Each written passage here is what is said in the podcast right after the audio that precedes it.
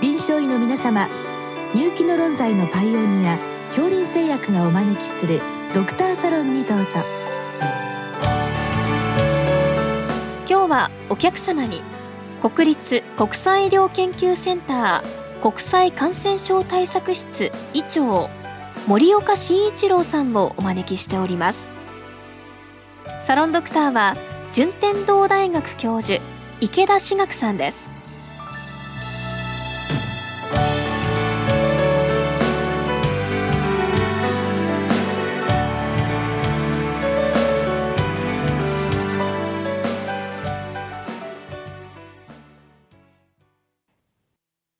この収録は1月24日に行っております。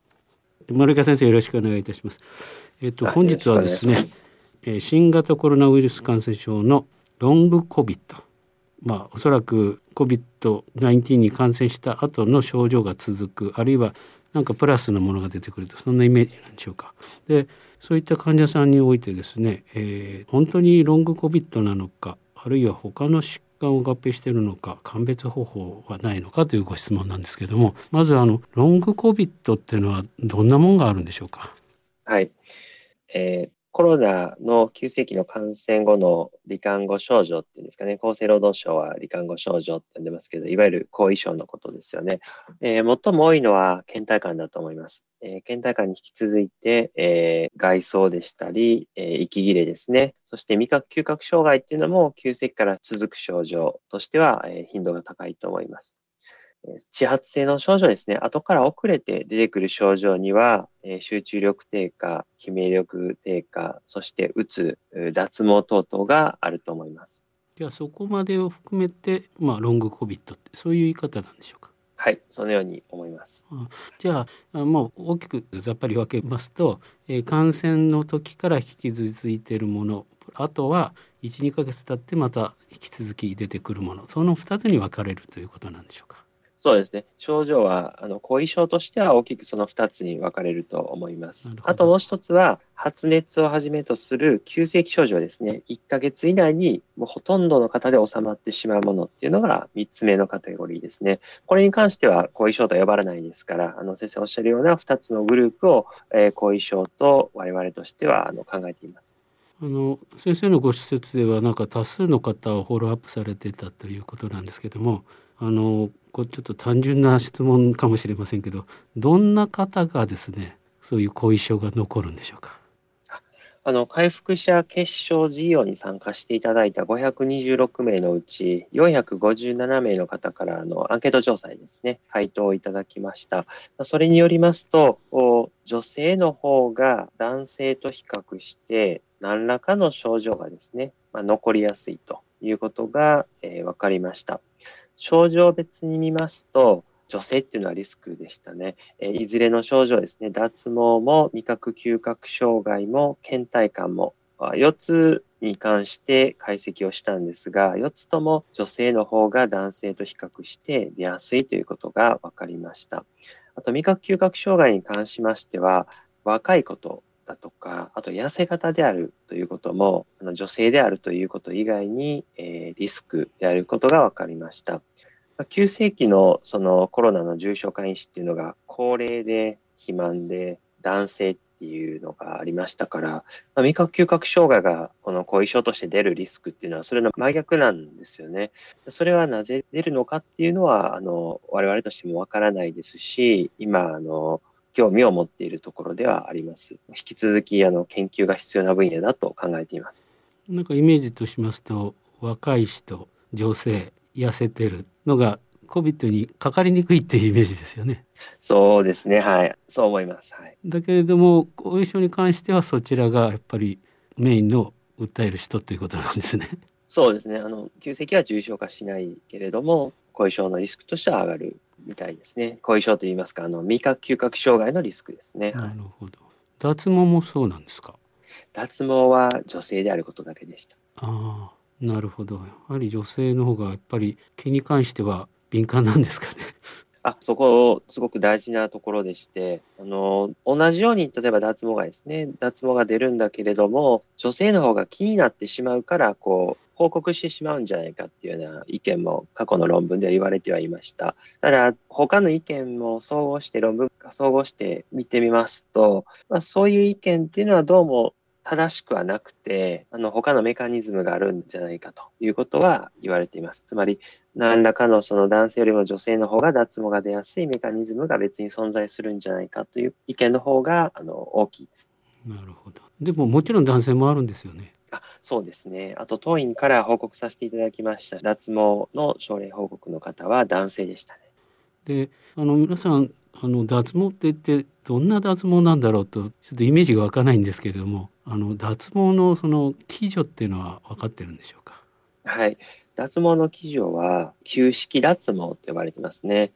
その髪の毛は10本あったとすると、そのうちの1本ぐらいが旧式に入って抜け落ちるのが正常のようなんですが、精神的、肉体的負荷によって、旧式に入る毛がですね、増えてしまって3本4本と旧式に入って抜け落ちてしまう。そのために脱毛が起きるのが旧式脱毛と言われています。しかしながら、あのいずれは良くなってくるようですね。あの、また元通りに戻ってですね、えー、旧式に入る髪の毛の本数がま1本ぐらいにまた戻ってですね、えー、また生えて戻ってくるとは言われています。でこれがコロナの後遺症における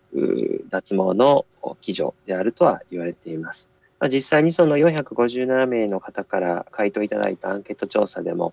全体的に抜けるという方の脱毛が9割5分近くを占めておりましたし、えー、いずれ1年ぐらい経てば、もうほぼほぼの方で脱毛が良くなるというのも、この旧式脱毛にはあの合致する所見だなとあの考えています。あじゃあ1年ぐらい経つと元に戻ってくるという感じなんでしょうか？はい、あの軽症の方が多くを占めた調査でしたが、あのそのような結果でした。それはちょっと安心材料ですね。はい、あとはあの息切れとか倦怠感こういったものはですね、他の疾患でもよくあることなんですけども、どのように鑑別して、そしてどのように対処していくんでしょうか？そこは難しいですね。あの、まずは最近厚生労働省からコロナの罹患後症状のマネジメントの手引きが出たと思います。まあ、そこにはまずかかりつけの先生にかかっていただいて、まあ、こここういう検査をすればいいっていうことが書かれています。え実際に鑑別疾患として多いのは、そのコロナの入院のためにですね、筋力が落ちてしまった、え、あとは肺の機能ですね、呼吸機能が低下してしまった、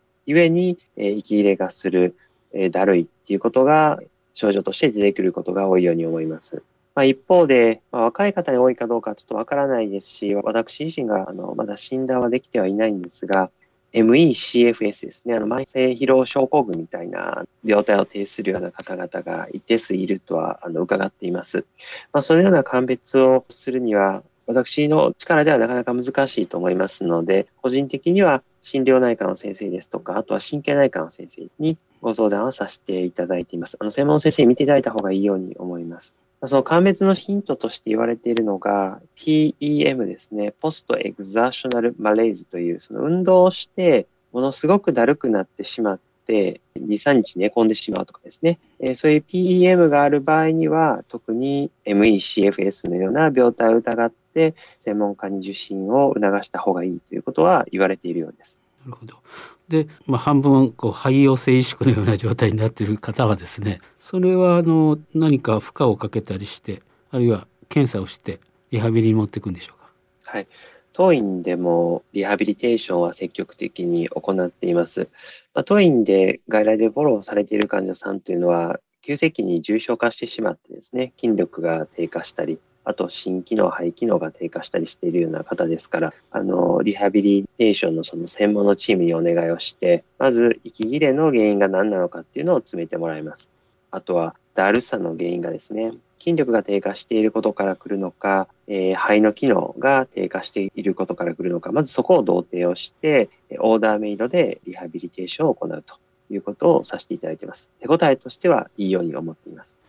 こういった方たちあのリハビリをまあ継続するとある程度時間が経つとまた正常に近い状態になっていくんでしょうか？はいそこはこれからの知見の集積があの望まれるとは思うんですけれども、まあ、我々の担当させていただいた患者さんに関しましては、リハビリをすることによってだいぶ良くはなるけれども、なかなか元には戻りきらないっていう方が多いように思います。じゃあまあ、のんびりやろうっていう話ですね。じゃあ逆に言いますと。そうですね。はい。そのように思います。えっ、と、一方、あの、最近オミクロン株が流行っていて、で、特にあの、嗅覚、味覚に関してはあんまり障害がないというような報道が多いんですけれども先生の実感としてはいかがですか？はいあの我々の病院で見せていただいているコロナ患者さんもですね、あの、この12月以降は、ほとんど味覚嗅覚障害を訴えられる方がいらっしゃらないですね。あと沖縄からの報告でも、味覚嗅覚障害があった方は2%と非常に少ない割合でしたので、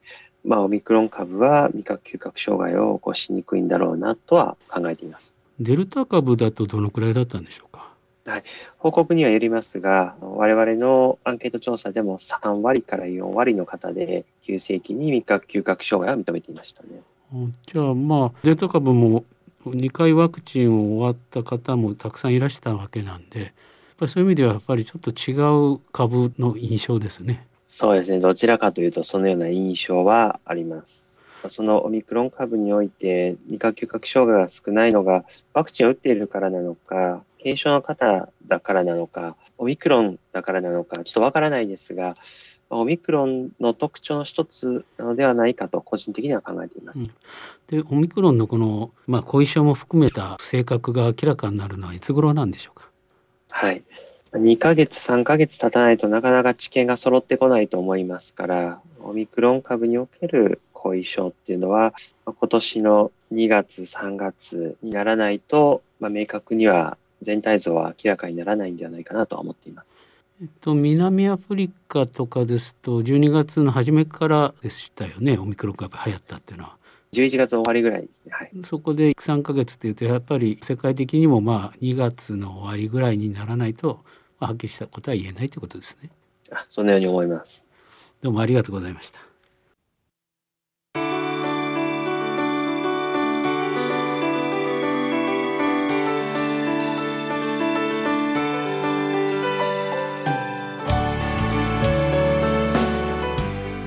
お客様は国立国際医療研究センター国際感染症対策室医長